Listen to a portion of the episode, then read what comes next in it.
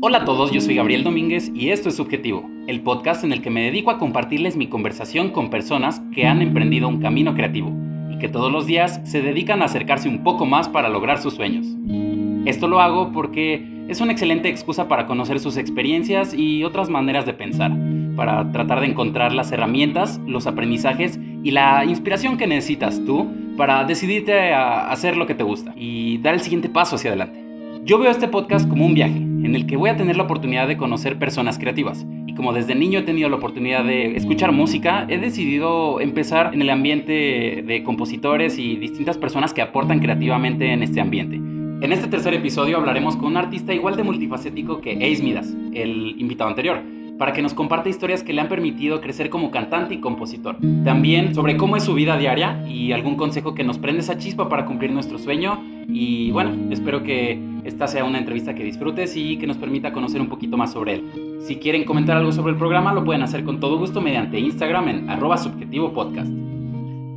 Desde el año 2014 fue vocalista de la banda de rock 20 Days Later. Además, estudió la maestría en administración y es maestro de inglés. Fue miembro del equipo de Alejandro Sanz en La Voz México en la quinta temporada y también ha sido vocalista de la banda Díaz desde el año 2016. Y para no alargarme más, les presento el tercer episodio de Subjetivo con Segundo Mar Chaparro, el campeón sin corona. Desde la sala de mi casa en la ciudad de Aguascalientes, con todos ustedes, Luis Díaz. Vamos a darle.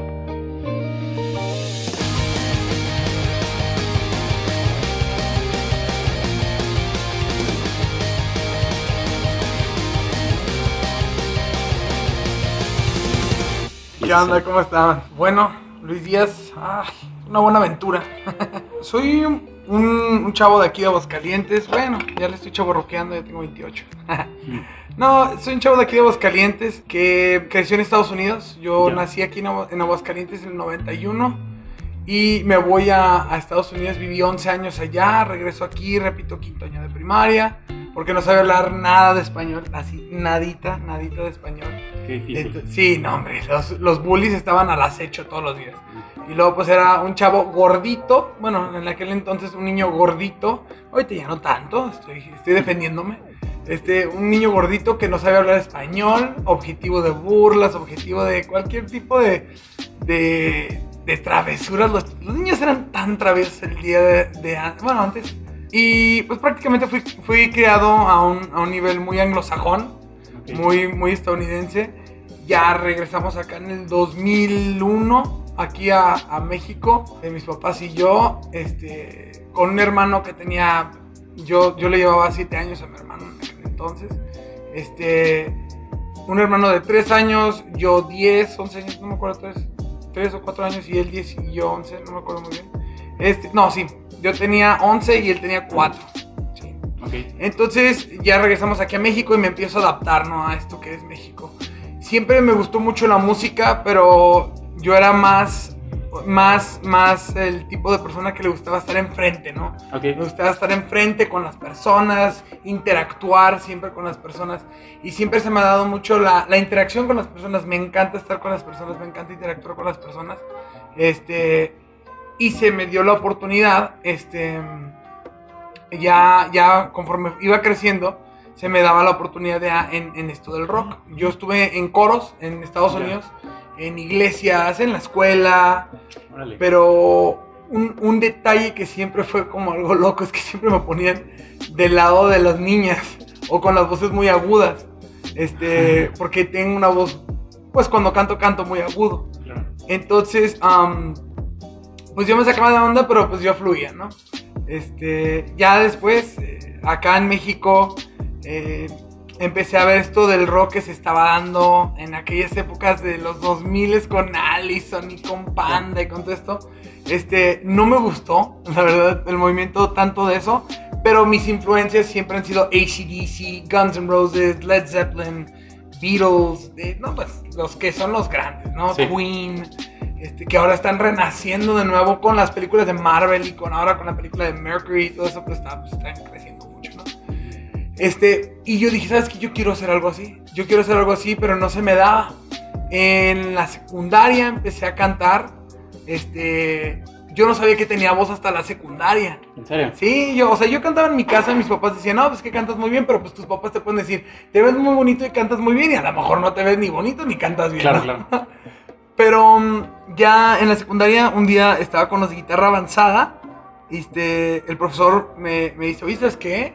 Este, cantas súper bien. Este, de hecho, el profesor eh, es un amigo muy querido que ya falleció, pero le- muchos lo conocen aquí en Aguascalientes como el Bimbo.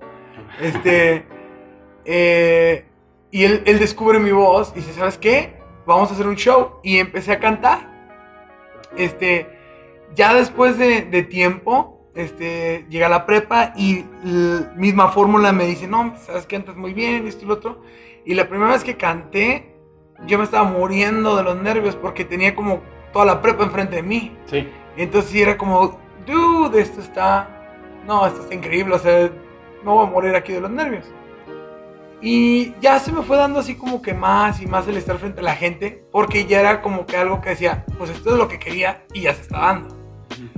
Entonces, ahí empecé en la prepa y luego hice un grupo hace muchísimos años con, con Borre Maciel y con otros chavos de aquí mismo de Aguascalientes, eh, que se llamaba Bajo Cero. Ok. Y bajo cero, pues tocábamos muchos covers. Dani Orozco, Borre Maciel, yo, este, y, y varios otros chavos. Este, empezamos la banda, después se desintegró, pero tocamos puros covers y llenábamos muy bien. Tocamos Guns N' Roses, tocamos ACDC, tocamos Queen, todo lo, lo clásico, ¿no? Led Zeppelin. Este, después se deshace esa banda y hago una banda con otros amigos de rock clásico, clásico, clásico, pero así de pantalones de piel, botas, esto, pelo largo. Y no, no, no, no, no. Esa es la, la etapa que, qué bueno que no hay fotos hasta hoy fecha de esa No. etapa. No, gracias a Dios, yo borré todas. Este, Tenías como 18 años. más o menos, o menos, como 17. Y dije, no, Dios mío, sálvame esta etapa. O sea, la única vez que vi una foto dije, qué bueno que ya no estoy en esa etapa. No, hombre, qué bueno. No era mi estilo. Entonces, después de esto, de, de esta banda que se llama Blackjack, y luego como que el nombre queda totalmente. Después de Blackjack, eh, comenzamos con el proyecto Pedro Julio y yo, de, de 20 Days Later. Pedro Julio era el baterista. Pedro Julio invita a Andrés Navia. Eh, Andrés Navia invita a, a Diego Montiel. Y Pedro Julio y yo, sin saber, invitamos al mismo guitarrista que era Alan Serna. ¿Cómo sin saber? Porque él está diciéndome, no, es que yo tengo un amigo que es guitarrista y no sé cuánto. Y yo, ah, yo también tengo un amigo que es guitarrista y toca de este estilo. Ah. Entonces coincidimos en la misma persona. Entonces parece que todo Claro. se dio así. era el indicado. Sí, claro. Entonces eh, comenzamos 20 Days Later. Fue un boom. Fue un... Ah, cómo me extraño esa banda. Esa banda es de mis bandas predilectas sin ser famosa. Sí. Yo escucho las canciones hasta hoy fecha de nosotros y digo, wow, esta banda pudo pegar muchísimo. Este. Y, y sí pegó bastantito en su tiempo, sí. Llega, me acuerdo que estaba el Pullman este, en aquel entonces. Y me acuerdo que una vez hicimos una fecha y llenamos el Pullman. No, no, no, no, qué, qué bárbaro. Gracias a Dios esta noche. Pues yo me acuerdo que Memo Buchanan, el dueño, dijo, ¿qué hicieron? ¿Cómo le hicieron? No sabemos, pero lo llenamos, hicimos un video Qué de chido. ahí.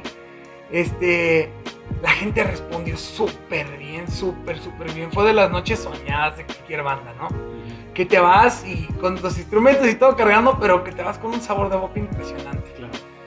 Este, y esa banda fue de las primeras bandas que empezaron a, tal- a telonear el Foro de las Estrellas, porque antes estaba el director de- del Foro de las Estrellas, no dejaba que ninguna banda se subiera por ninguna razón. Y me acuerdo que logré convencerlo, le mostré la propuesta, le gustó la propuesta, porque era rockero de corazón también. Este, y fuimos la primer banda telonera del Foro de las Estrellas, antes Teatro del Pueblo. Y, y no, pero pues fue un, fue, fue un boom impresionante. ¿Esto en el año 2014? 2013 o 2014, no me acuerdo muy bien, pero por ahí, por ahí, esos años. Y, y no, hombre, fue un, gran sabor de boca estar frente a tanta gente. Le teloneamos a la Cuca Sí. eh, y a Moderato ese mismo año. Ese mismo año, dos, dos fechas, porque les gustó tanto la Cuca que nos dijeron, ¿sabes qué? Vénganse a Moderato. Chingón. No, no, no, no, estuvo impresionante. impresionante. Fue, fue una buena etapa. Una buena etapa de mi vida. Bueno, acá tenía más bandas a las que les habías abierto, no, por acá no las encuentro. Am, Era Moderato, La Cuca. la Cuca. Hay otros dos. Disidente, Machingón. Este. ¿Quién es más? Bueno, eh, hemos también. eh, yo por mi parte he estado teloneando con otras, con otras personas. Antes de ellos también le abrimos a. Me acuerdo que Blackjack en su tiempo, con, con otro estilo de música, porque tuvimos que cambiar todo el estilo de música, le abrimos a Pambo, a Manitou, Wow. que era una banda de pop, a Eric Rubin. O sea, Ah. muchos géneros di- diferentes. Sí, no, siempre hemos estado en géneros bastante versátiles, por, hoy, por así decirlo. Chido. Bueno, eh, ya me quemaste algunas de mis preguntas. No, dale, dale, dale. A lo mejor rescatamos unas. Pero está, no, está chido porque, o sea, lo, lo dijiste bien a fondo. O sea, la primera era cómo iniciaste en la música, la segunda era cómo inició 20 Days Later. Y bueno, sí, ah, Band of Bitches es la que faltaba, ¿no? Ah, también, sí. Acá, la- acá la tengo también como Twenty currículum. Days Later, Ah, cómo extraño esa banda, neta. Está muy chido. Está muy chido. A mí, a mí me tocó verlos cuando les abrieron a Moderato y sí, sí, me, me acuerdo que me... Bueno, me acuerdo muy bien de tu Ajá. voz y dije, ah, este vato... O sea, yo, yo no, no te había escuchado. Sí, gracias. Creo, no sé si alguna vez tocas, tocaron también en la Universidad Autónoma. Sí, tocamos ahí en, también los escuché. en los concursos de la Universidad Autónoma que hacen aquí. Ajá. Eh, Ganamos dos años. Sí, recuerdo que los vi ganar. Sí, dos años consecutivos ahí. También estuvo súper padre. Con Twenty Days Later, neta, o sea, fue una banda tan buena porque me acuerdo que ganamos los premios del Roxy tres años consecutivos. Eh, ganamos lo de la UA dos años consecutivos. O sea, esa banda tenía tanto que dar, pero lo malo es que era música en inglés en un lugar donde no se vende. Ujú. Entonces éramos la banda perfecta en el, en el lugar in- eh, menos indicado, se podría decir. Y siendo que era un momento en el que a lo mejor no estaba tan arriba el, el internet, ¿no? O sea que Sí. ahorita ya te puedes vender tal vez más fácil eh, Ah, en Estados claro. Unidos o en otros países, pero a lo mejor en esos años. Spotify estaba comenzando Claro. en aquellos años. Este, incluso le mandamos a, a- en aquel tiempo a un demo a, a Adrián Peregrini, o Peregrino, no me acuerdo cómo se llamaba, de Spotify, le gustó mucho, pero me dijo, ¿sabes qué? Pues ahorita no son Espérame tendencia. tantito. Sí, no son tendencia, espérate que esto se globalice un poquito más. Y, y así quedó. Después, este, como que, no, no, no sé por qué no, no, no sé, no se fue dando ya después la tendencia del, del rock. Llegó el reggaetón en su esplendor, por desgracia. Pero ya al último me acuerdo que eh, me llega la oferta a mí de La Voz México. Y ahí es cuando toma otro, otro rumbo. Pero no te vaya a quemar otra pregunta. Que también vi- vienen bastantes. No quise al- abarcar tanto de la voz. Ajá. Sí, hay algunas preguntas, pero porque sé que ya te han preguntado muchas veces sobre la voz. Eh. Eh, pero sí, algo bien importante. Bueno, quiero que veas esta foto que tiene algo que ver con la voz. ah, claro, el Paquito, claro. Paco Familiar sabe que audicionaste con su canción. Claro, fíjate. Cuando yo estaba audicionando ese, ese día en, ah, en... Ay, hasta me dieron escalofríos. me encanta, me encanta acordarme eso. Cuando yo estaba audicionando allá en La Voz México, eh, en esa misma fecha, DLD estaba tocando acá.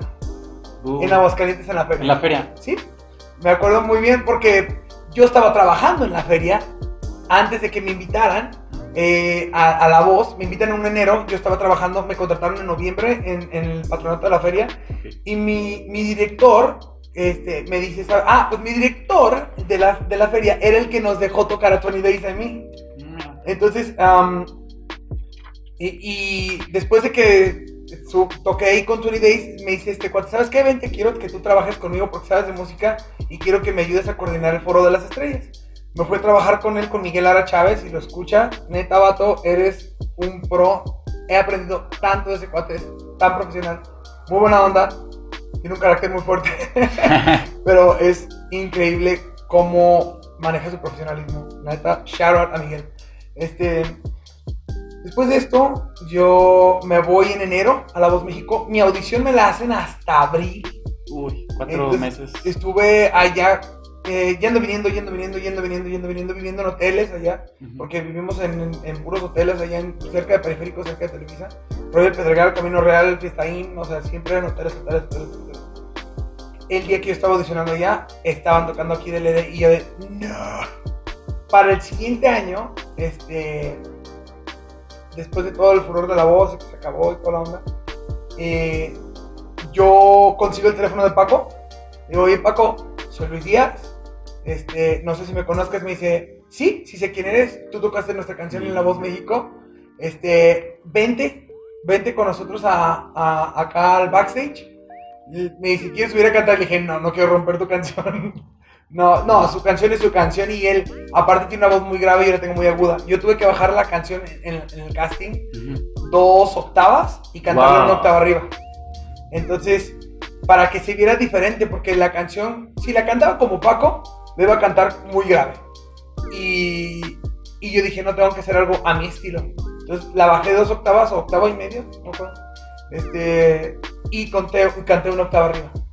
Que le dio como mi toque muy personal. Ajá, ajá. Además le, le metiste un chorro de energía y Sí. no sé si, digo, obviamente creo que cualquiera que audicionó estaba nervioso, pero a ti la verdad es que yo no percibí que estuvieras nervioso Eh, y, qué bueno. y, y, pues no sé, quiero, quiero preguntarte qué sentiste en ese momento que estabas cantando y que de repente ves la primera silla voltearse Ah, mira, y que no puedes dejar de cantar. No, no, no. O sea, todo el proceso de la voz es una, es una aventura. Porque fíjate, yo llego en enero a la audición. Eh, ¿Qué fue? Primeros de enero a la audición en Ciudad de México. Era el último día de la audición a nivel nacional. Yo no iba a ir porque yo participé una vez en la audición y me trataban súper mal. Y ya lo puedo decir abiertamente. Dilo, dilo. este, me trataron súper mal y dije, no, vuelvo a ir. Luego fue lo de la academia, porque mis, unos amigos me estuvieron molestando, ve a la academia. Fui, bueno, fui el objeto de burlas de todas las bandas de rock de Aguascalientes después de eso. y después vuelvo a ir, porque no, no iba a ir ese- es- esa fecha, pero mi papá me dice, vamos, no tiene nada que ¿Qué perder. pierdes? Sí, claro. Ajá, ya te dijeron do- dos veces no, dije, bueno, la tercera la vencida y fue la vencida. Porque llego ahí a las 2 de la mañana, me atienden a la 1 de la tarde. El día siguiente, o sea, estuve haciendo fila sin dormir nada, eh, con dos chamarras encima, tenía ah, faringitis, No, pues. estaba enfermo y yo le dije, Dios, mira, si tú quieres que quede en esta onda, que sea tu voluntad y que no sea la mía, literal. Este, entonces, literalmente Dios dijo, pues va, si quiero. Eh, me tienen a la una, me dicen, o sea, me- nos pasan un cuarto de, así como de madera, así, muy bien hechos, alfombrado. Pasan como 30 personas y te dan 15 segundos para cantar. Canto yo mi parte y, y ves de todo ahí, o sea, estaba un transvesti atrás de mí, bueno, un transgénero atrás de mí, y era como, mm, ok, este, y luego un darqueto, y luego un gótico, y luego así de todo, o sea, y luego Ciudad de México es como tan versátil, vamos Claro, sobre todo. Sí, vamos a Ciudad, de hecho, shout out a mi novia que vive en Ciudad de México, baby, te amo. Um, ya me toca a mí cantar, canto Rebel Night de 20 Days Later.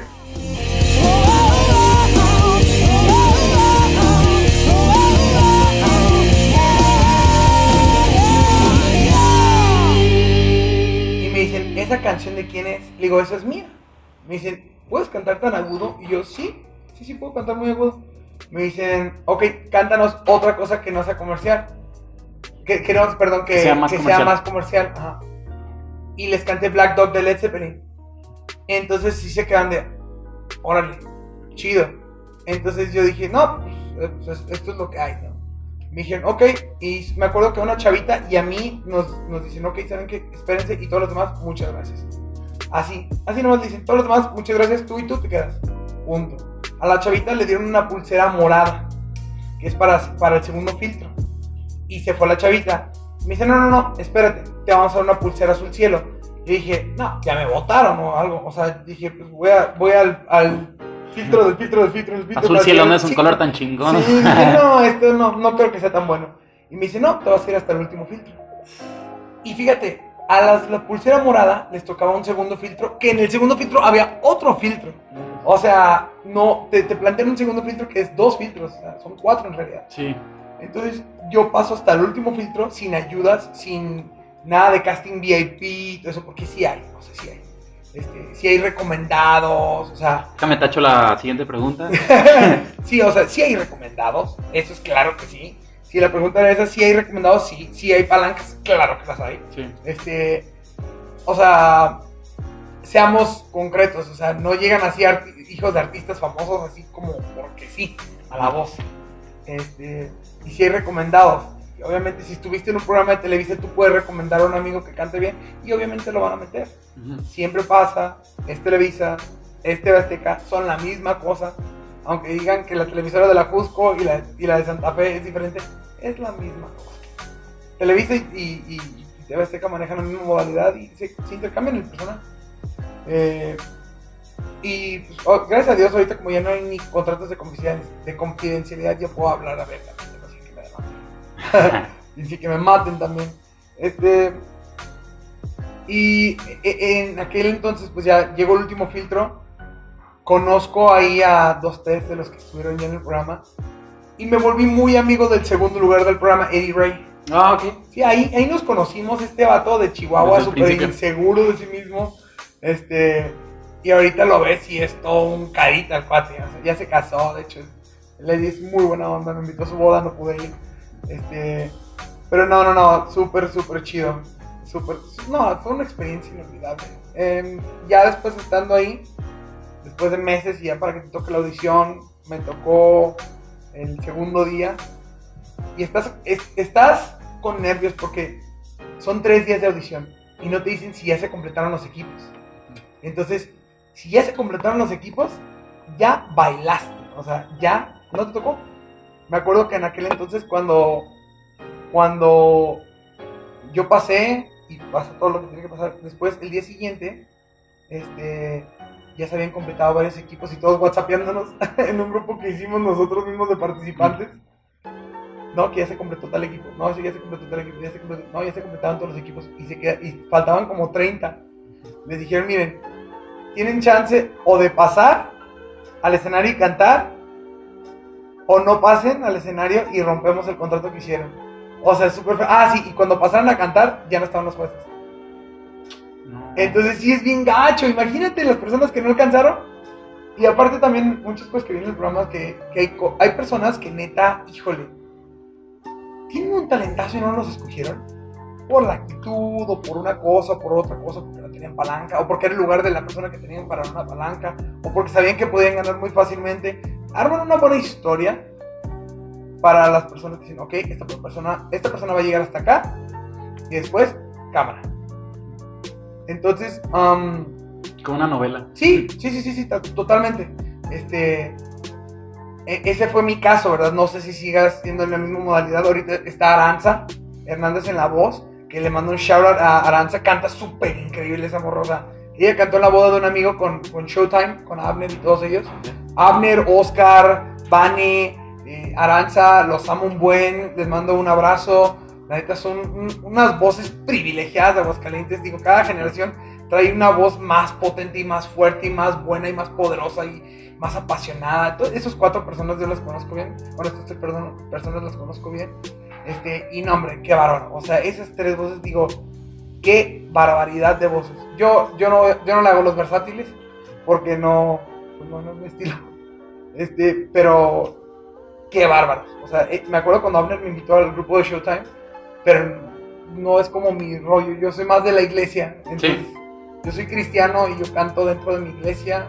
Este, y bueno, ese es otro cantar. Pero bueno, no voy a ir tan al punto, a otro punto. Este, cuando estás frente al escenario, se abren las puertas, tienes que cantar, se te cierra el mundo. Literal, dices, no sé qué va a pasar. ¿En qué piensas? ¿No, no empiezas a como que autoboicotearte a ti mismo de, no, ya, la voy a regar? O sea, sí, ¿O qué? sí, y no, porque mira, me Ya acuerdo muy bien, ya estoy ahí y me acuerdo que Natalia Telles de, de Televisa, es una conductora ahí de Televisa Planat, Sí. me dijo, no, voy a repetir, yo casi no hablo mucho de groserías, pero me dice, güey, dalo todo y rómpela. Y dije, pues va, no hay de otra. Jackie Bercamontes también me empoderó también mi machín con sus palabras. Y dije, ¿sabes qué? Es ahora o nunca. Y yo llegué, me acuerdo, ah, vi mi, mi línea de vida pasar frente a mí y dije, ¿sabes qué? O hago el ridículo o hago que esto se levante. Y era el único de Aguascalientes. Y era el- fui el primer vato que llegó a la voz en Aguascalientes que quedó en un equipo. Sí. Porque antes, o sea, han ido bastantes a Aguascalientes y no han quedado. Y la neta, a mí se me ha hecho a veces una grosería. El hijo de Napoleón fue. Y la neta, ese cuate canta súper bien. Neta canta súper bien. Este, y, y cuando no quedó, a mí se me dio coraje. Pero fui y dije, ¿sabes qué? Pues aquí voy a dejarlo todo. Si hago ridículo, ni modo. Pero si no, esto voy a hacer que pegue porque pegue. Entonces yo canté mi alma. O sea, Tú, eh, mí no quede, ¿no? Que Sí, meterle yo- fuerzas. yo le metí todo machín. Y ya cuando, cuando cayó el segundo coro, este Alejandro voltea. Y luego Balvin. Y luego Gloria. Y, y fue bien impresionante para mí porque volteé a Alejandro y me acuerdo que lo señalo, lo, lo señalo, y luego veo que el otro y otra, y dije, no, no, no, no, ¿qué está pasando? Que, o sea, ya, ya quedé. O sea, ya, esto ya, ya, ya seguido. Me acuerdo que me agarré llorando, eso no lo, lo cortan mucho, cortan mucho todo, toda mi audición. Pero me acuerdo que me agarré llorando, así, me, me acuerdo que me quedé en cunclillas así como, wow, o sea, esto, ah, esto fue demasiado para mí. Eh, empiezo a platicar de mi vida y toda la cuestión, le di gracias a Dios.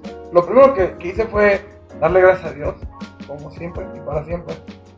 Este, después ya me dicen con quién me quiero ir. Y esa es la pregunta del millón de todo el mundo. de, ¿Por qué te fuiste con Alejandro Sanz? Este, la verdad, si nos vamos por, soy mercadólogo, si nos vamos por marketing, por trayectoria, Alejandro Sanz es lo máximo. O sea, este cuate tiene alrededor de casi 30 Grammys. ¿Cómo no? sí. ¿Cómo no me voy con ese cuate? Luego está J Balvin, que es una super revelación ahorita, este, con todo el reggaetón, pero a mí no me gustaba el reggaetón. Entonces, me cae muy bien el cuate, muy bien. Ya lo conocí en persona y Con tratamos. de Nirvana. Sí. Y mira mi tatuaje de Nirvana. Y yo, este vato. Luego Gloria Trevi también, que es un ícono del rock mexicano, ¿no? Bueno, rock pop, pero Yo creo que muchos pensamos que, no, que te ibas a ir con ella. sí, es que todo el mundo pensó que me iba a ir con ella y, mi familia me dijo también así como, Gloria, puede ser que sí. Este, muchos me dicen que si tomé la mejor decisión, puede ser, no sé. Me gustó mucho caer a donde estoy. Ahora, yo creo que la mejor decisión, me, me fui guiado por mi corazón y mis emociones, malamente, tal vez. Y agarré a Sans porque Sans me dio una cátedra de que tú eres una estrella, no sé cuánto, no sé qué. Y cortaron mucho de lo que dijeron porque él me dio una cátedra, casi casi me enamoró. El vato. Y aparte es muy dado a eso, ¿no? Sus letras lo dicen por sí solo. Y me fui con él, este... eh, eh, nunca me voy a olvidar ese día. es- es- yo creo que fue uno de los días que digo, marcaron mucho de mi existencia. En regresar a voltear a ver eso y saber cómo caminar ahora, ¿no? Este, no me arrepiento de ninguna de las cosas que hice ahí en la voz. Estuvo padre, estuvo bien, estuvo chido. Fue una etapa difícil para mí porque estaba saliendo de muchas cosas personales bien difíciles. Eh, y, y, pues fue una época que marcó mi vida de una manera muy significativa, muy bonita, muy, muy bonita. Ahora, bueno, para empezar, pero también cerrar en la voz, ¿cómo fue tu primera batalla eh, que tuviste con Iván Thatcher? Ah, sí. Porque ahí vemos en el episodio que no, no sé si era real o era parte del programa que como que te quería intimidar. Me ¿Recuerdas eso? quise intimidar y no era parte del programa, eso era verdad. O sea, el cuate me, me la cantó fuera del programa. ¿En serio? me la cantó. Este. Porque me acuerdo, me acuerdo que, mira, Iván se juntaba con varios eh, como bullies de ahí de, de la voz. Y a mí, pues no me bulleaban, pero tampoco no me juntaba, ¿sabes? Ya. Era como, ¿sabes qué? Usted su rollo, yo mi rollo, cámara, ¿no? Porque se llevaban muy pesado. Entonces era este, este vato, Thatcher, que chilango, pero el chilango pesadón. Este, y eran otros chavos de Guadalajara y así, este, que no, no, no me latía su actitud, o sea, no me latía su actitud. Hasta, ahora ya me llevo bien con ellos, después de que se acabó el programa, como que fueron ya limando perezas todos. Pero no me latía su actitud de muchos. Entonces fue como que un día me trató de intimidar y no me dejé. No me dejé. Aunque él tenía palanca y yo no. Porque el puro apellido pues, te lo dice, ¿no? Thatcher. Entonces. Sí, tiene que, sí, es por. Sí, ¿Tiene algo que ver? Sí, sí, sí, tiene. Entonces, él, él es primo de los de Caló y también es ah, primo de los, de los Thatcher. Ya, ya. Entonces, esto nunca lo he dicho, ahora sí lo puedo decir. Este, me acuerdo que un día Alejandro me agarró acá y me dice, oye, pues, este, no quiero que te vayas a sentir mal, pero ya se acabó. Y yo, ¿cómo que ya se acabó? Sí, sí, sí, ya se acabó. O sea, yo no elijo aquí. Incluso cuando él elige a Thatcher, el público empieza a hacer mucho bullicio. O sea, se enojó el público. Mucho, mucho, mucho, mucho, mucho, mucho. Y eso lo maquillaron muy bien en televisión. Y Alejandro me acuerdo que se paró y se fue. Se fue y como que agarró y se regresó otra vez a la silla después de mi audición. Porque sí le caló. Este, después, am, ya en la gira, ya pude hablar bien con él y eso. Me dice, pues mira, a veces uno no elige. La producción sí. Sí. Entonces sí. A sí- fin de cuentas es un negocio. Sí, claro, pues es una buena novela. Y es que si dejan pasar a otras personas que tienen un poquito más de callo o, o- o que pueden relucir más, pues obviamente puede que te afecte para todo el demás trama de, de el programa Ujú. y ya no se meten tanto contigo, sino, ¿cómo, cómo, cómo te lo puedo decir? La gente que está viendo el programa se va a hacer una idea del programa y van a exigir que esa persona pase. Entonces pudieron, matan a muchos talentos en las batallas que pueden dar más. Entonces sí, ¿no? y hacen una buena novela con nosotros dos, eh, con nosotros, perdón. Y, y Thatcher pues trataron de hacerlo, pero mira, me dio gusto que me pudiera salir en esa etapa. Yo ahí hablé en Televisa y pude trabajar en Televisa un tiempo después. este, porque dije, no, oigan, chavos, no manchen. No Sí, si me van a sacar, pues déjenme trabajar aquí en otra cosa, ¿no? Y, y me metí a, a la parte de mercadotecnia de Televisa y un ratito más. Qué chido. Este, y vi las cosas así como que el fondo, el núcleo de Televisa estuvo chido. Am, después, ya estuve pues, en la final y toda la onda. Fíjate, me gustó salir en, es- en esa, en ese episodio a mí, o en, esa- en las batallas, porque después Thatcher am, sí salió muy mal.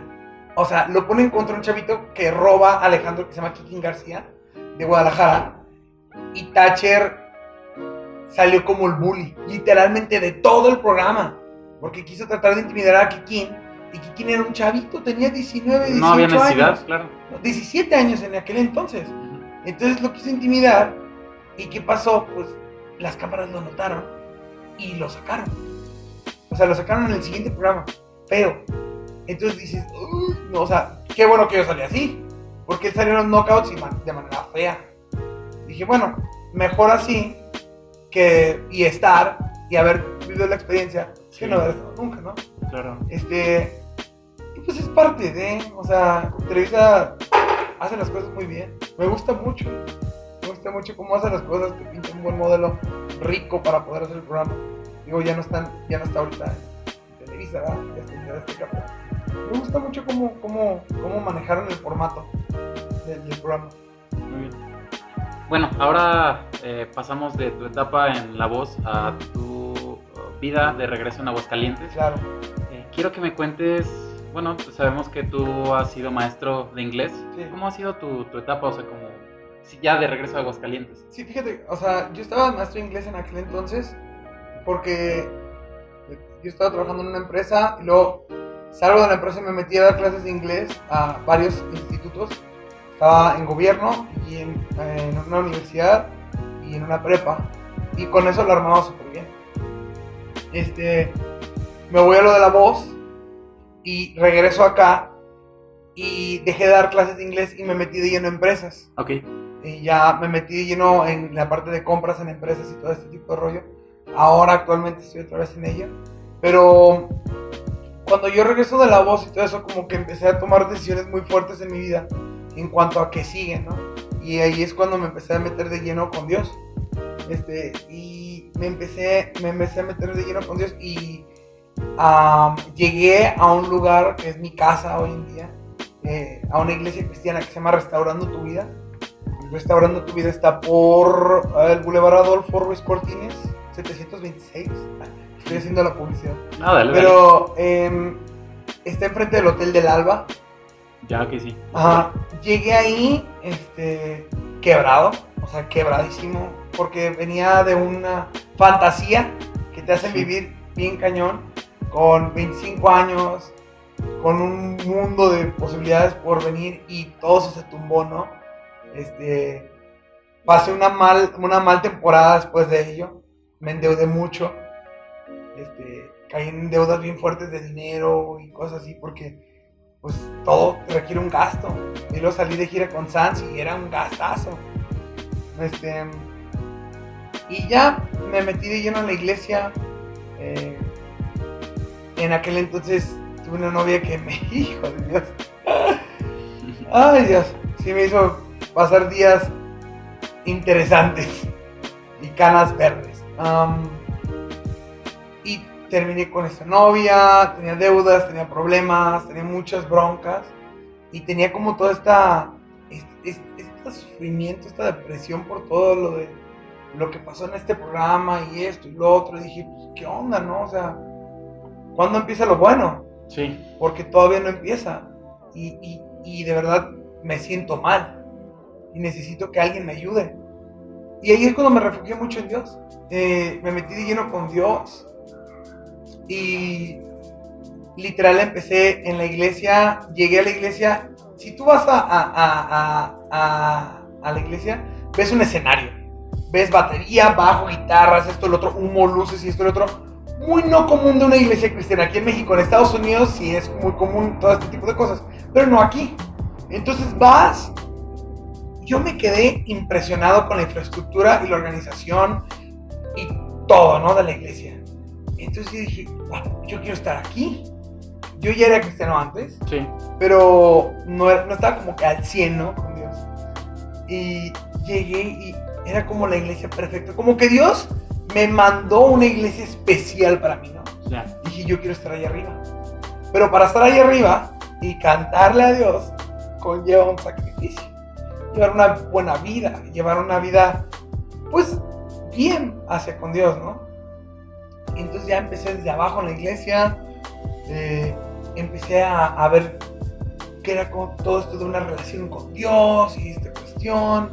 Este, dije, "Órale, pues, quiero conocer más, ¿no? De esto. Y, y terminé conociendo tanto a Dios que me conocí a mí mismo porque sacó todo lo que traía yo. O sea, todo lo feo, lo cochino, la, ¿Es necesario? todo. O sea, me, me puso en un espejo y me dijo, mira, todo esto, carnal, lo llevas mal. Quieres redireccionar tu vida, tienes que cambiar todo este tipo de cosas. Entonces, de ahí para acá ha sido crecer en la iglesia. Afortunadamente, hoy estoy en la alabanza. eh, estoy en, eh, en las voces de la alabanza. eh, estuve en un equipo de liderazgo ahí en la alabanza hace poco, gracias a Dios. Mi líder de alabanza es un cuate que, que no es común que sea un líder de alabanza en una iglesia. O sea, este cuate estuvo en el Vive Latino. Es José Octavio primero. No, ¿En serio? Él es mi líder de alabanza. Entonces, ves a este cuate que es artista Ajá. en el mundo, que toca en escenarios enormes, y él es mi líder de alabanza. Te Digo, o sea, la iglesia parece que me la mandaron a hacer. O sea, Claro, yo yo sí. pienso que Dios me la mandó a hacer así, especialmente para mí. Eh, tocamos rock cristiano, entonces es como, wow, o sea, chidísimo, ¿no? Am, y de aquí para, de, de allá para acá ha sido crecer y crecer y crecer en, en, este ámbito donde ahora en día pues sigo en la música, sigo en la música cristiana, tengo mi proyecto personal, tengo un proyecto también en grupo que estoy haciendo un grupo que se llama Día 2, que está a punto de salir eh, este verano, eh, con varios artistas de, de, de renombre de aquí de Aguascalientes, ya guitarristas prominentes como Axel Raigosa, Daniel Preciado, este, entre, otros, eh, otros artistas como Ricardo Gómez, que estuvo en Murillos, eh, es nuestro bajista, David Morena es el baterista, David Moreda, perdón, es el baterista, eh, y estamos haciendo un proyecto muy bueno. Eh, ante- anteriormente estuve también con Julio Díaz tocando. Julio, si me escuchas, te amo, hermano. Él es mi hermano, hermano, hermano, hermano. No somos parientes, pero por el día siempre decimos que somos primos o hermanos. Eh, ahorita anda el Querétaro en el culito.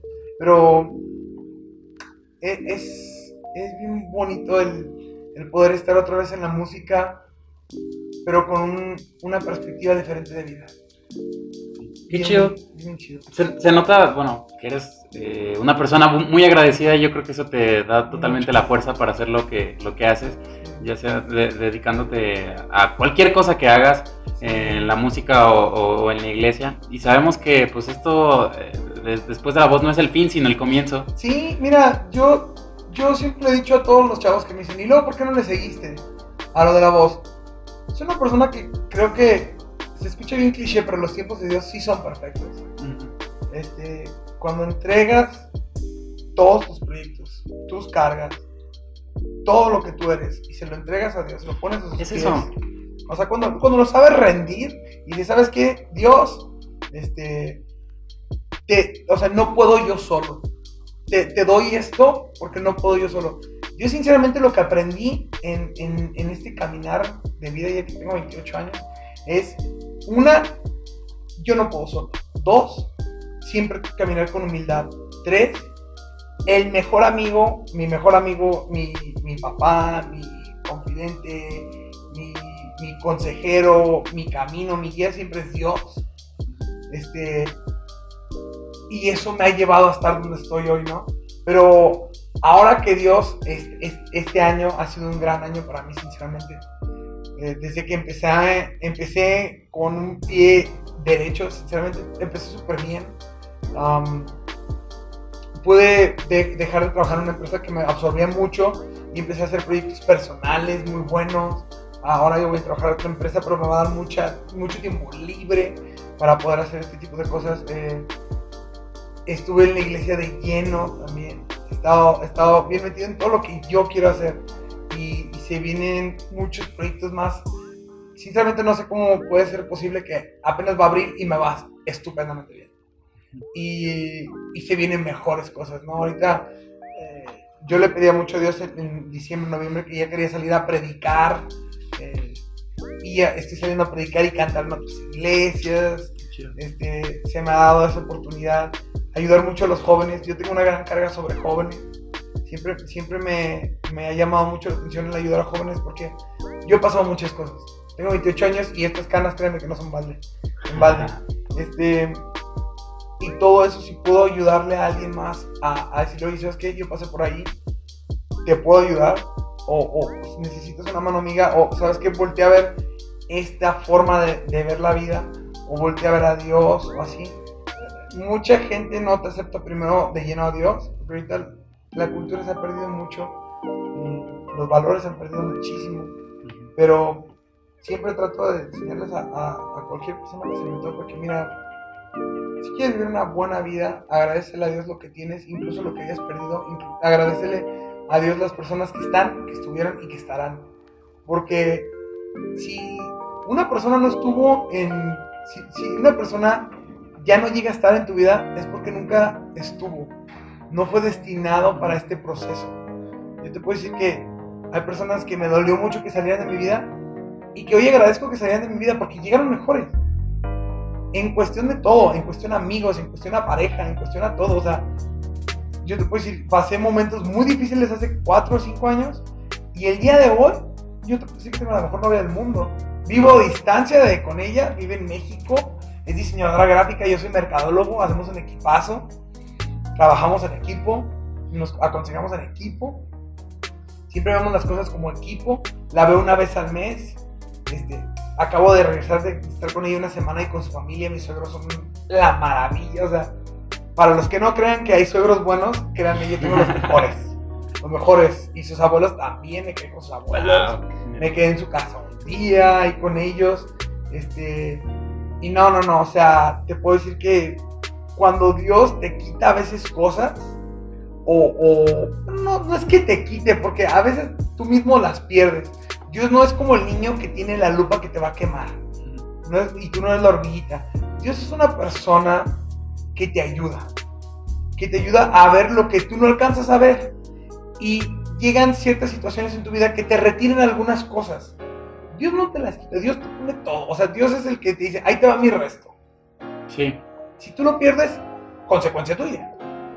Y si se va, no importa. ¿Por qué? Porque llega algo mejor, porque siempre está dándote más y más y más y más. A mí en lo particular me sigue dando siempre. Y yo, de verdad, yo no puedo dejar de estar agradecido con él porque todas las cosas que yo le he pedido, me las ha dado. O sea, ¿qué persona llega a estar en un programa nacional donde audicionan 400 mil personas, donde es imposible quedar prácticamente y te dan el lujo de estar ahí para que aprendas una lección de vida? Sí. O sea, no pasa. No pasa. Y, y he estado abriéndole artistas, y he estado acá, y he estado allá, este, el otro. Y dije, ¿sabes qué? Prefiero no estar en ese ámbito. Yo quiero estar en el ámbito de acá. Donde puedo cantarle a Dios, donde puedo estar acá. También hay artistas cristianos muy fuertes. También hay grupos cristianos súper fuertes.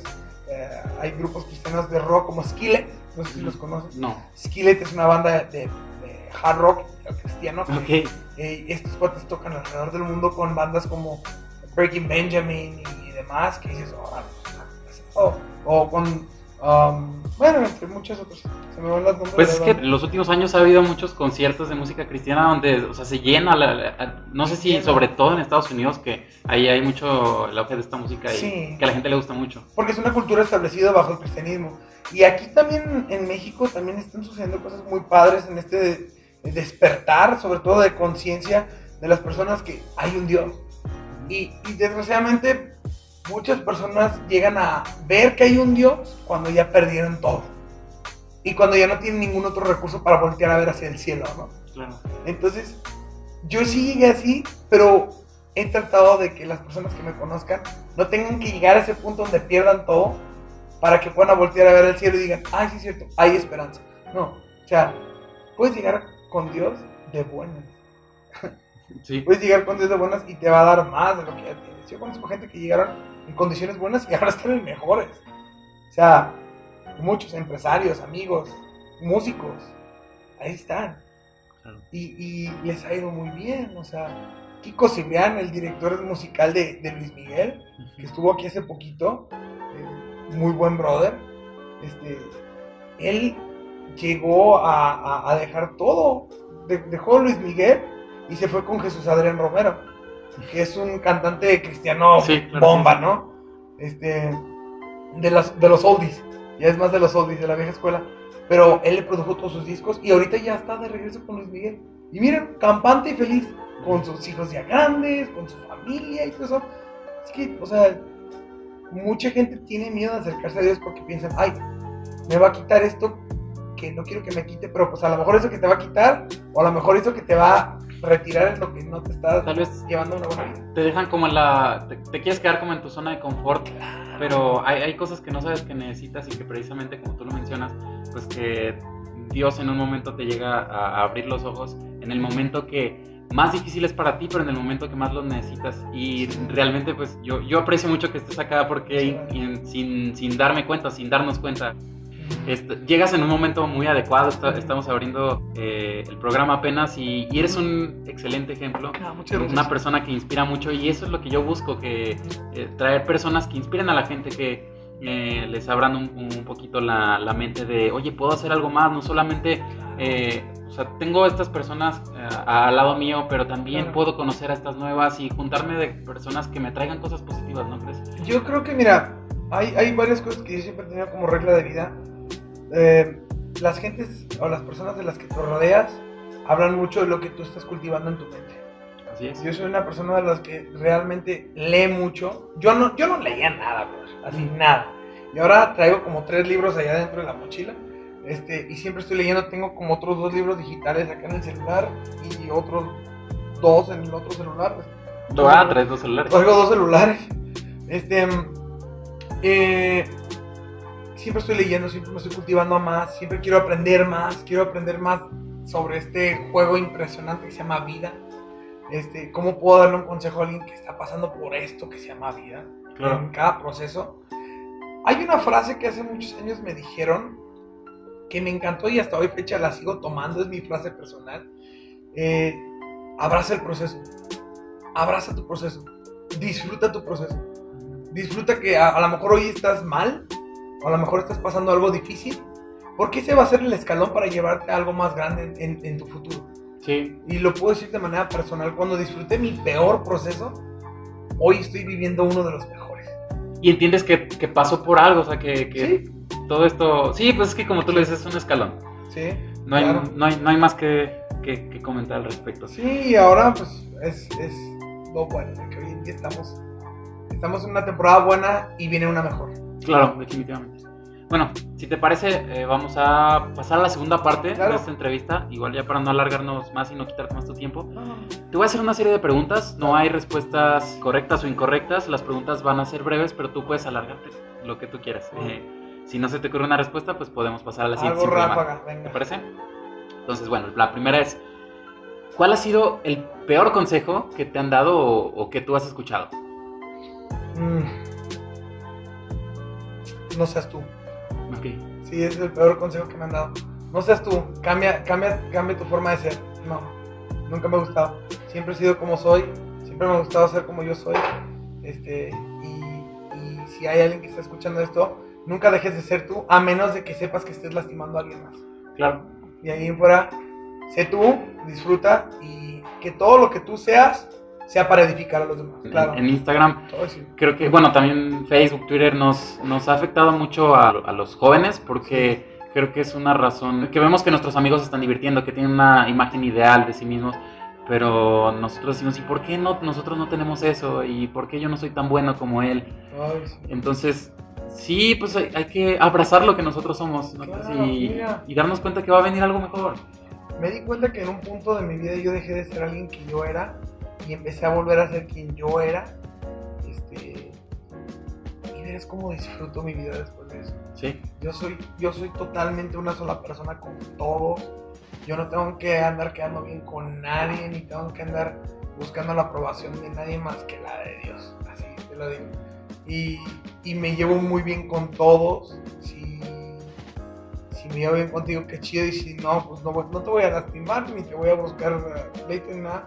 Si te quieres llevar chido conmigo, chido. Jugamos a esto de, de la amistad. Y, y si no, pues ni modo, ¿no? Pero siempre, siempre ser uno mismo y buscar que, que puedas ayudar a los demás. Soy una persona que me encanta ayudar a los demás. Claro. Hasta- desde un consejo hasta si te puedo ayudar de otra forma, pues chido, ¿no? Pero que siempre puedas aportar algo más en los demás. genial. Ahora va la respuesta al revés. ¿Cuál ha sido el mejor consejo que has escuchado o que tú darías? Híjole, el mejor consejo, siga a Dios. Desde, desde que seguí a Dios, ese fue el consejo que cambió mi rumbo de, de vida. Y fue el mejor, yo creo. La tercera pregunta es, si no te dedicaras a la música, ¿qué profesión te gustaría tener? Yo creo que la que quiero tener, eh, aparte de, de músico, eh, pastor. Ok. Quiero ser pastor, pastor cristiano. Eh, sí, pastor, consejero. Chido. ¿Qué opinión tienes que poca gente comparte contigo? Híjole, yo sé cuál. Yo soy muy abierto en todas las cosas. O sea, yo soy. Mi familia es del norte. O sea, me crié mucho en California y en Mexicali. Entonces son norteñotes, ¿no? Este. Y, y como son muy norteños, son de. No, pues te dicen cómo es y cómo va y haz, ¿no? Y mucha gente, sobre todo aquí en Aguas, cuando les hablas fuerte. Se malinterpreta. o cuando les dices las cosas como son, se malinterpreta y dicen, ay, me lastimaste o algo, pero es como de, "Dude, ¿te digo la mentira o qué hago? Sí, luego a veces se nos puede complicar ese choque cultural de que tal vez aquí en, en Aguascalientes o en otras partes de México podemos ser muy sentidos y que, oye, me, me hablaste fuerte, ah, ya no quiere ser mi amigo, ya no me quiere hablar. Ajá. Pues no, solamente te quiero hacer reaccionar, que, que creo que esto te va a hacer bien. Sí, yo, yo te lo digo por experiencia con una novia chilanga y con una familia norteña, créeme que todos hablan fuerte. Sí. Y no te puedes andar sintiendo así como, ay, me habló feo. Nah. No, claro. Si pudieras poner un espectacular eh, que todo el mundo va a ver, ¿qué frase pondrías en ese espectacular? Híjole. Dios es bueno. Dios es bueno. Ok. ¿Qué es algo que... algo en lo que piensas mucho últimamente, que le das muchas vueltas, algo que analizas? El futuro, brother. Híjole, el futuro le doy tantas vueltas que no debo, porque literalmente en mis conversaciones con Dios siempre me dice que no me afane con el futuro. Pero sí es algo que sí he pensado mucho hoy en día con el noviazgo que llevo y las cosas que quiero y lo que busco en el futuro. Siempre estoy así como, mi mente está más en el futuro que en el presente, que debo no hacerlo y estoy tratando de practicar en vivir el presente y no el futuro. Pero me quiero casar en noviembre del 2020. Ok. O sea, tengo como muchos planes y estoy tratando de, de dejarse en las manos de Dios. Porque sí, pienso mucho en el futuro. ¿Qué es algo que la gente no sabe de ti y si supiera le sorprendería?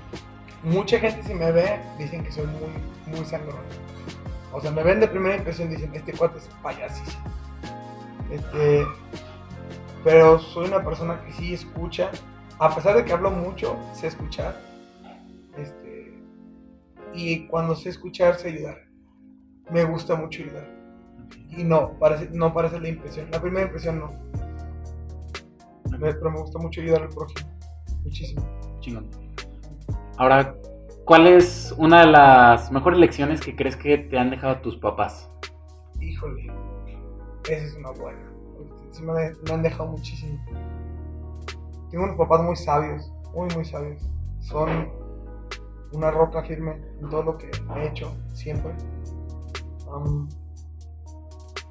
mis papás, no te rindas.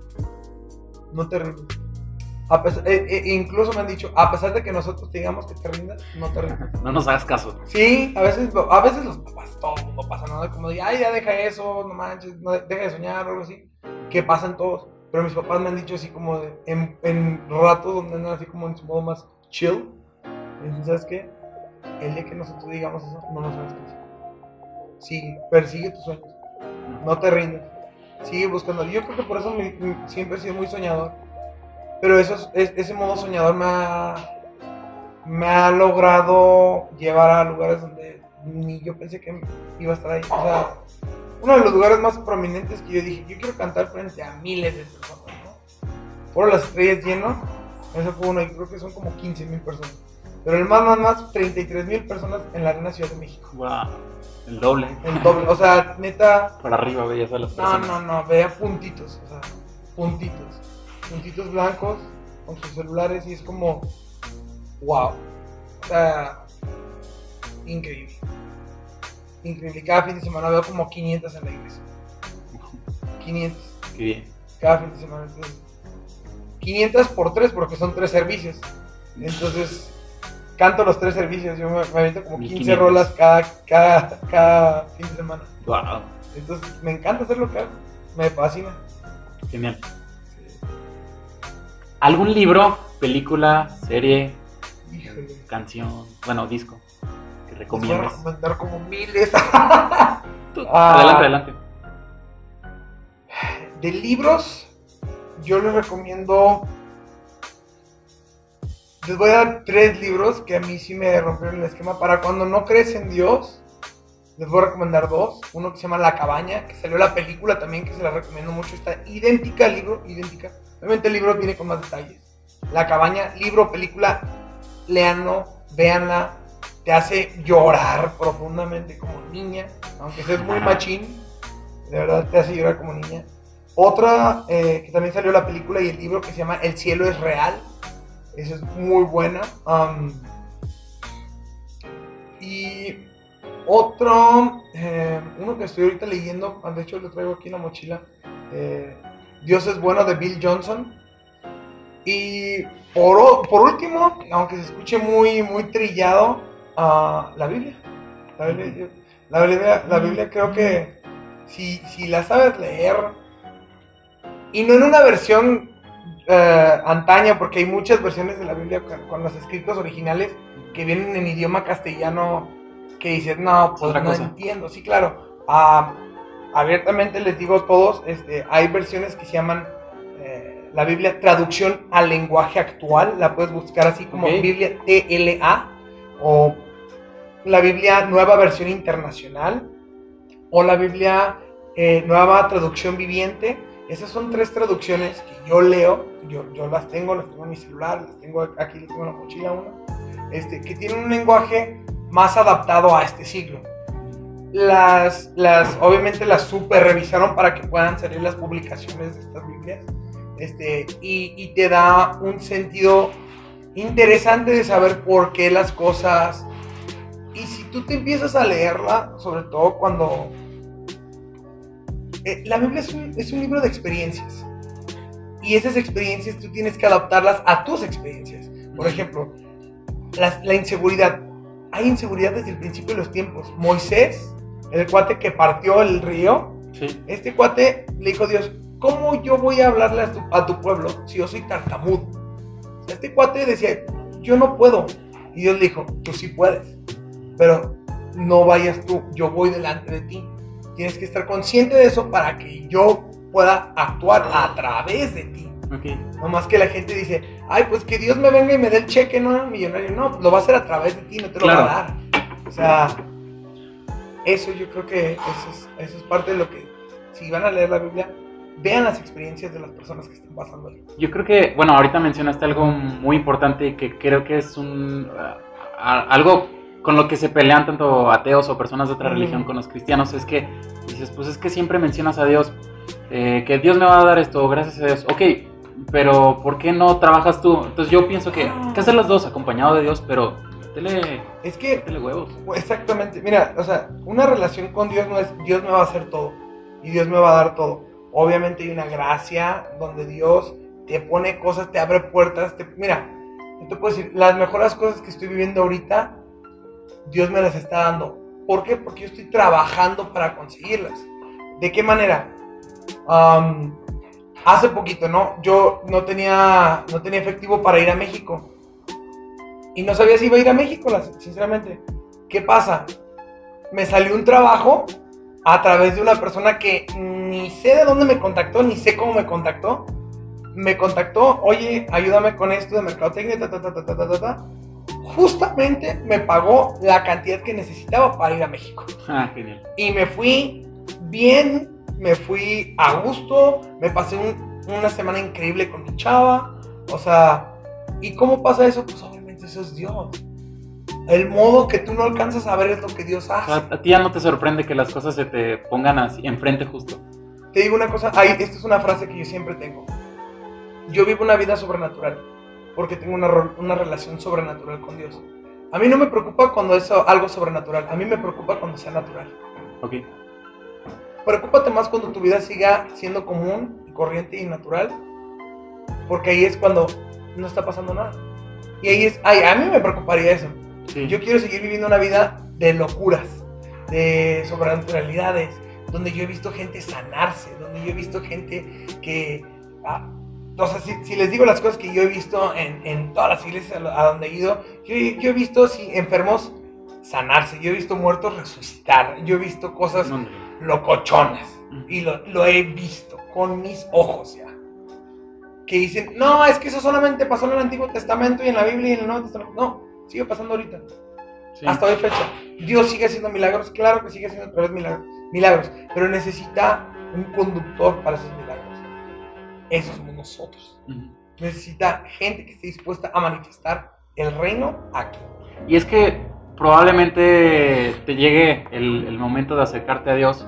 eh, cuando tú estés listo, tal vez eh, es, es inútil que te estén diciendo, sigue a Dios, sigue a Dios, pero a lo mejor No. si tú no estás convencido. Pero, pero, pero llega el momento. Hace dos semanas, eh, bueno, yo, yo tenía conocimiento de que uno de mis hermanos eh, va a estudio de la Biblia, a ver, a ver qué... chido. Sí, y, y sin que él me invitara, yo dije, oye, invítame, yo, yo quiero ir a ver, a ver qué tal, qué, A ver qué qué están haciendo. ¿no? Claro. Y sinceramente yo dije, ay, bueno, va a ser algo medio aburrido, pero a ver, pues para quemar el, el rato. Después de, cuando regresé a- aquí a la casa, dije, wow, qué, qué manera tan impresionante de, de- de ver las cosas y que eh, si te lo explican de esa manera y lo, lo sientes eh, que, que- que es para ti. y- Claro. O sea, que es el lenguaje tan... Eh, órale, está, está chido, Sí. está bien, está genial Biblia. el- esa, esa manera tan aparentemente abstracta en que hablaba Jesús. eh, digo, no, no quiero hablar mucho sobre esto Sí, porque claro. para esto podrán ser Sí, muchos no, nunca capítulos. acabamos. Sí, mira, este, este librito este, es una joya. Sí. Eh, que cada palabra que veas tú aquí, tú puedes relacionarla con una experiencia que estás pasando tú. Si te vas a proverbios, vas a encontrar consejos. Eso es genial, donde lo, donde lo abras más o menos te concentras un rato y, y encuentras la Te respuesta. hablan. O sea, este libro te habla. Y básicamente todo te dice, déjalo en manos de Dios, o sea, esfuérzate. Sí. Eh, y... Esfuérzate y sé valiente, se lo dijeron a, a Josué 1.8, 1.9, Josué 1.9, esfuérzate y sé valiente. O sea, hay tantas cosas que, que este libro te puede decir, no porque ya salió mi lado predicador, perdón mucho. Dale, dale.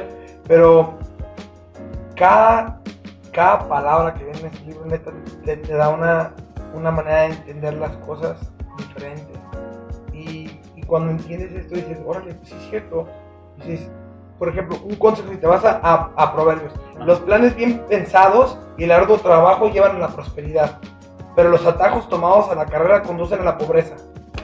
Eso dices, no manches, pues sí es cierto, es la realidad de la vida. ¿Y eso hace cuántos años lo escribieron? Añales, o sea, y, dices, Sigue "Wow". siendo igual. O sea, sí es cierto. Y lo acabamos de hablar ahorita. Sí, Y lo acabo de, ab- acabo de abrir la Biblia de azar. ¿no? O sea, o sea, digo, doy fe de eso. este. Es, es eso. O sea, la gente piensa que, que la vida es. ah, es como, denme, tráiganme, háganme. Y no, o sea, cuando te empiezas a, a, a de veras a, a esforzarte en hacer las cosas y poniendo tu fe en el lugar correcto y poniendo tu- tus deseos, tus anhelos, tus sueños en, en la persona correcta que es Dios, Dios hace todo a través de ti. Y esto créeme que lo tengo súper claro y, y he visto esto de manera tan tangible en mi vida.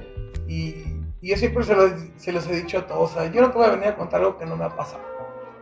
Siempre se los digo en la iglesia y en la calle en donde está. Yo vivo una vida sobrenatural, vivo una vida irreal, vivo una vida de locuras, donde, híjole, digo, ay, es que, por ejemplo, ahorita yo quiero regresar a, a ver a, a mi chava en el DF porque va a haber un evento en el DF Sí. ya me hablaron, me dijeron, oye, ¿sabes qué? Necesitamos que nos ayudes con unas clases de inglés en una empresa japonesa. Te vamos a dar una buena cantidad. Si vas y nos das este, clases de inglés, esta semana en la que sigue. Y es una muy buena cantidad. Y dije, claro, ok. Este, ¿cuánto, cuánto me van a dar? No, pues tanto. Y yo, ¿qué? Y con eso me voy a ir y voy hasta a rentar coche allá en México. O sea, voy a andar como rey. Genial. ¿Y, y cómo pasan estas cosas? No sé. Pero solamente lo único que sé es que Dios es súper bueno. Yo Solo- creo que cada vez ya mm, te lo preguntas menos, es como... Sí. Es yo como- sé que, que está conmigo. Sí, exactamente. O sea, eh, cada vez que le digo cosas a mi chava, siempre me manda emoticones así llorando. de, No manches, baby, qué chido. Estoy súper feliz por ti. ¿Cómo se llama? Jennifer. Saludos Jennifer. Martínez. De hecho, si, si quieren buscarla, este, búsquenla como Jennifer Martínez Oficial en, en Instagram. Dale, todos a seguirla, chicos. Eh, y pues es la parte divertida de todo esto, Genial. de la live. A ver, ahora entonces vamos a conectar, ya que mencionas Instagram. Quiero que, que- que veas eh, unas 5 o 6 fotos eh, y que me comentes qué, qué estabas haciendo en ese momento Oh my god, esto me va a dar nervios. y, y- y qué significa para ti. La primera es esta. Digo, las impresiones son medias... No manches. Está blanco y negro y, se ve me medio a feo, pero... llorar. Esta foto fue la primera vez que hicimos un documental de 20 Days Later, de toda la historia de 20 Days Later. Éramos unos chamacos. Este, hay algo muy característico de 20 Days Later, siempre tocamos con pasión, entregando todo. Me acuerdo que ese, ese día, híjole, fue un caos de día, pero terminamos con un sabor de boca tan rico, tan, tan rico. Lo hicimos. Sí, o sea, hicimos nuestro propio documental de cómo empezó la banda con un sinfín de gente que, que subimos el documental, de hecho está en YouTube. Este, ¿Cómo se llama? eh, 20 Days Later, así está, como 20 Days Later en el documental. De hecho está en el canal de 20 Days Later. Este, increíble, o sea, una hora de documental donde mucha gente de la escena de Aguascalientes hablaba de la banda, del cómo, el porqué, el sonido, cuándo empezó, gente que nos ayudó. No manches, eso fue increíble. Ese, ese día, y aparte yo saltando. Casi no se Sí, está, genial esta foto. Sí. Va, la siguiente es esta. ¿Qué significa para ti?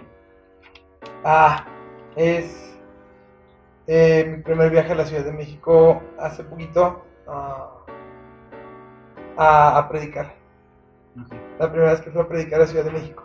¿Actualmente viajas mucho? Sí, sí, viajo mucho. Este, pero nunca había ido a Ciudad de México a predicar, sino pues por visita y así. Sensación diferente. Sí, y no, esta, esta vez fue increíble porque literalmente yo siempre iba en camión, así. Y esta vez Dios puso los medios y me fui en avión, primera clase, todo, súper increíble.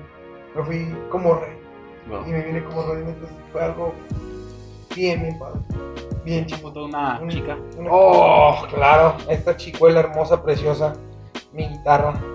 Ahí la tengo todavía, la acabo de llevar a octavar y le puse nuevas cuerdas.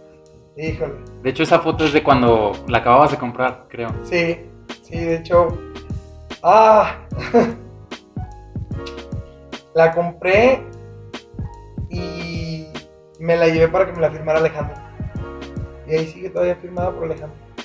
De hecho, va a venir Alejandro aquí a Aguascalientes. Sí. No, vamos a.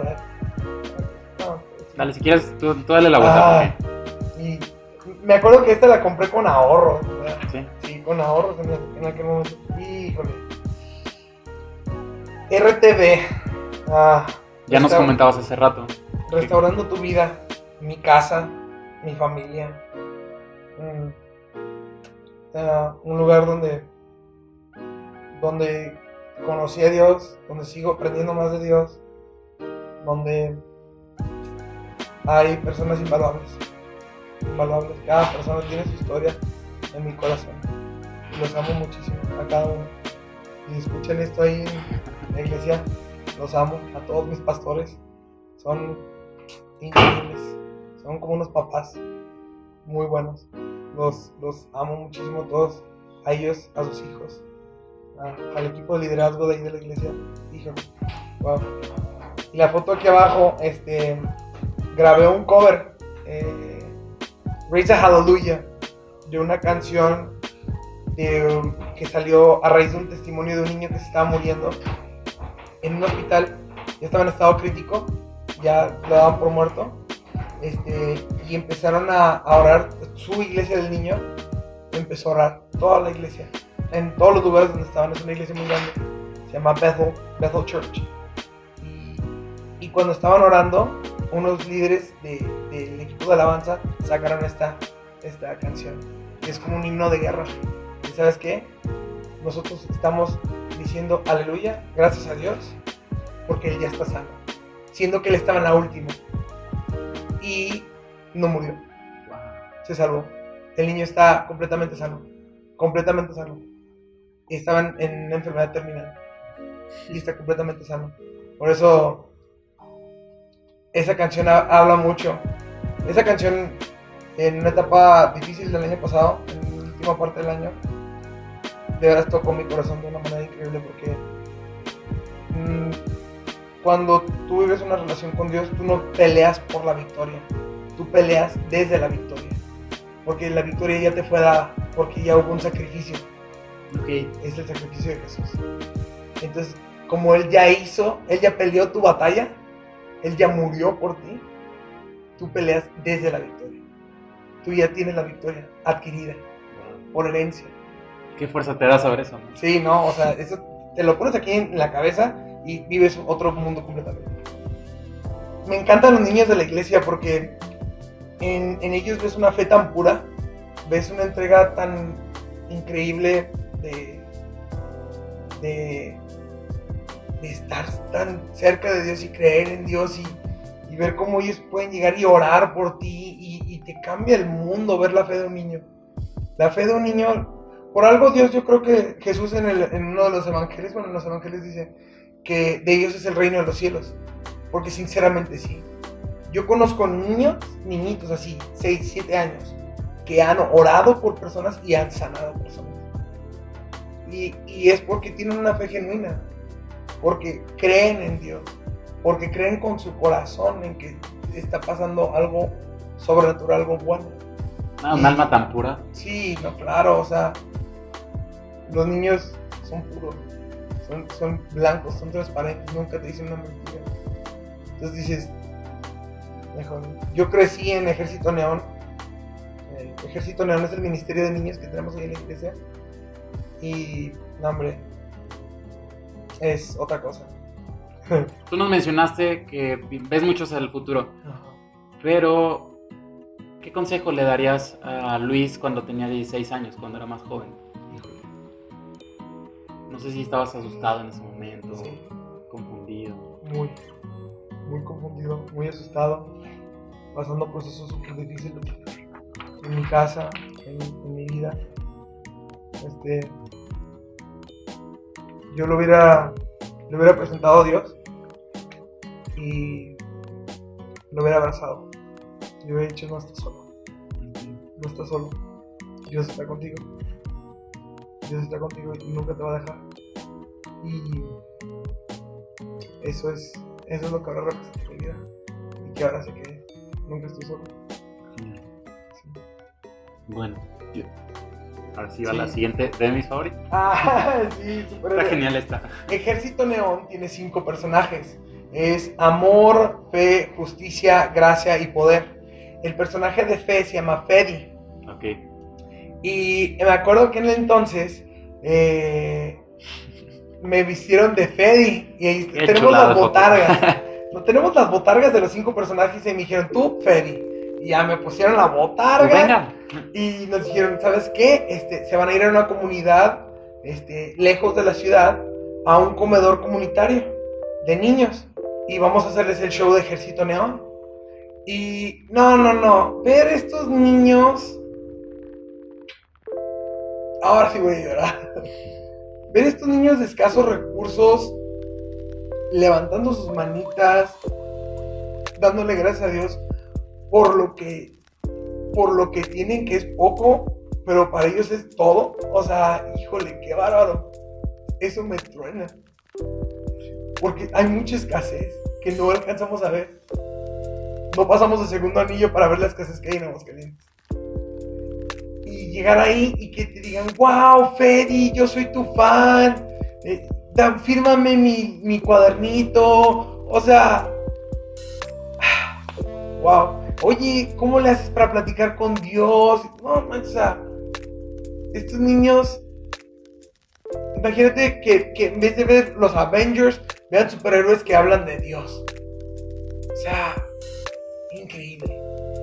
Increíble, o sea, es de las mejores experiencias en mi vida. De hecho, vamos a tener el show de Ejército Neón el, el, último fin de semana de abril. La siguiente semana. Esta semana. Ay, Dios. Sí, sí. Este, y. No, ¿qué te digo? O sea. Ah, Dios ha cambiado mi vida de una manera increíble. Eh, creo que representa. Yo, yo no sé qué significa, pero tú, nos, tú nos, dirás. Sí, reset para ti? es. Reset o recarga. recarga de, de fe, recarga de, de, de muchas cosas. Es una nueva etapa por eso puse esta de reset hace poquito, porque es una nueva etapa, una nueva mentalidad.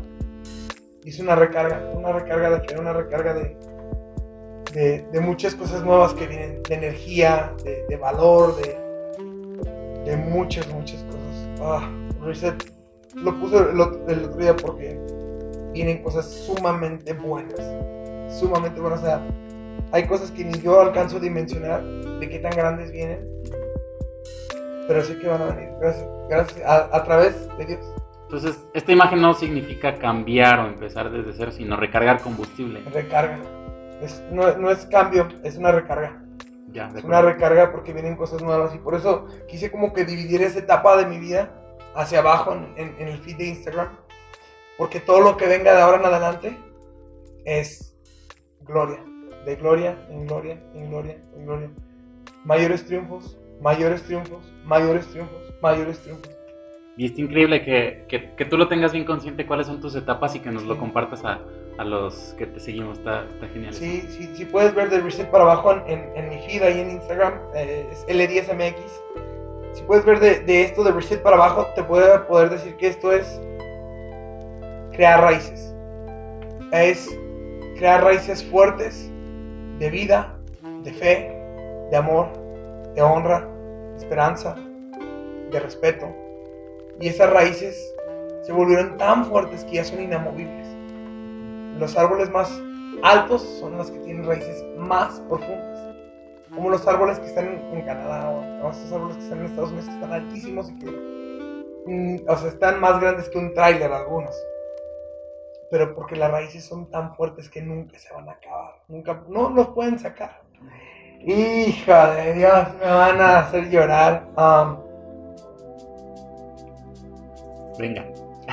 Ah, es mi mejor amiga, mi confidente, ah, el amor de mi vida,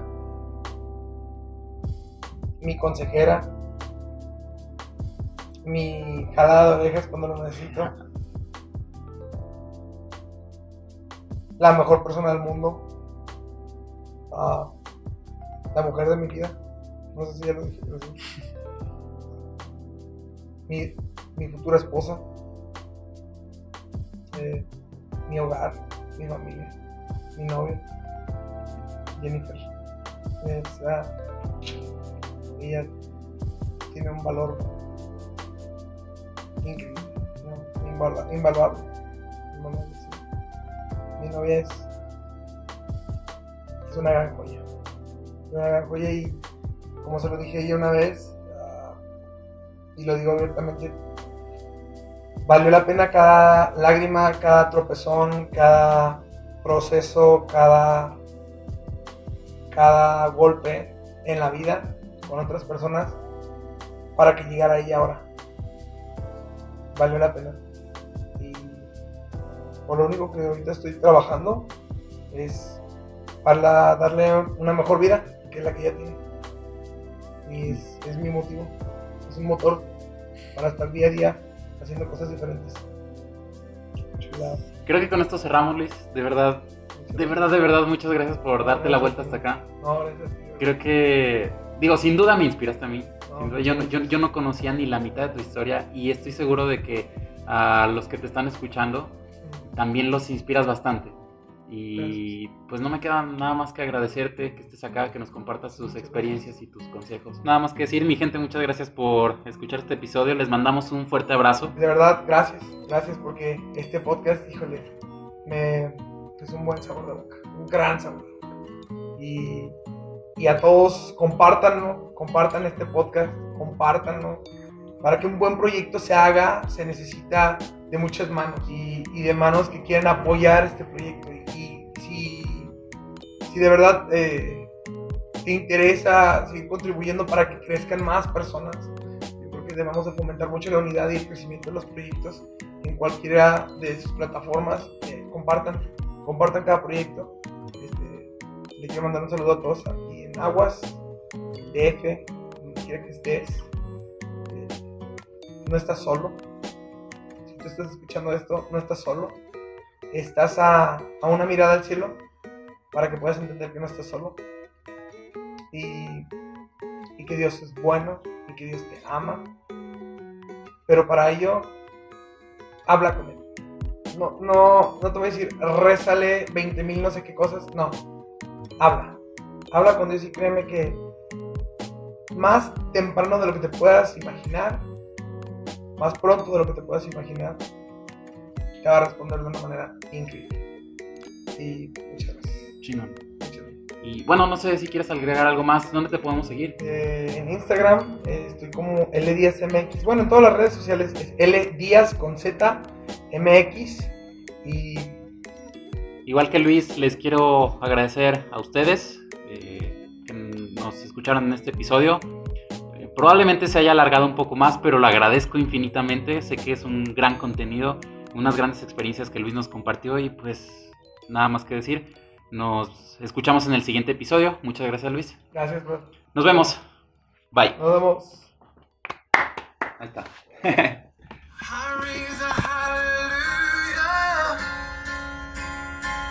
in the presence of my enemies. I raise a hallelujah.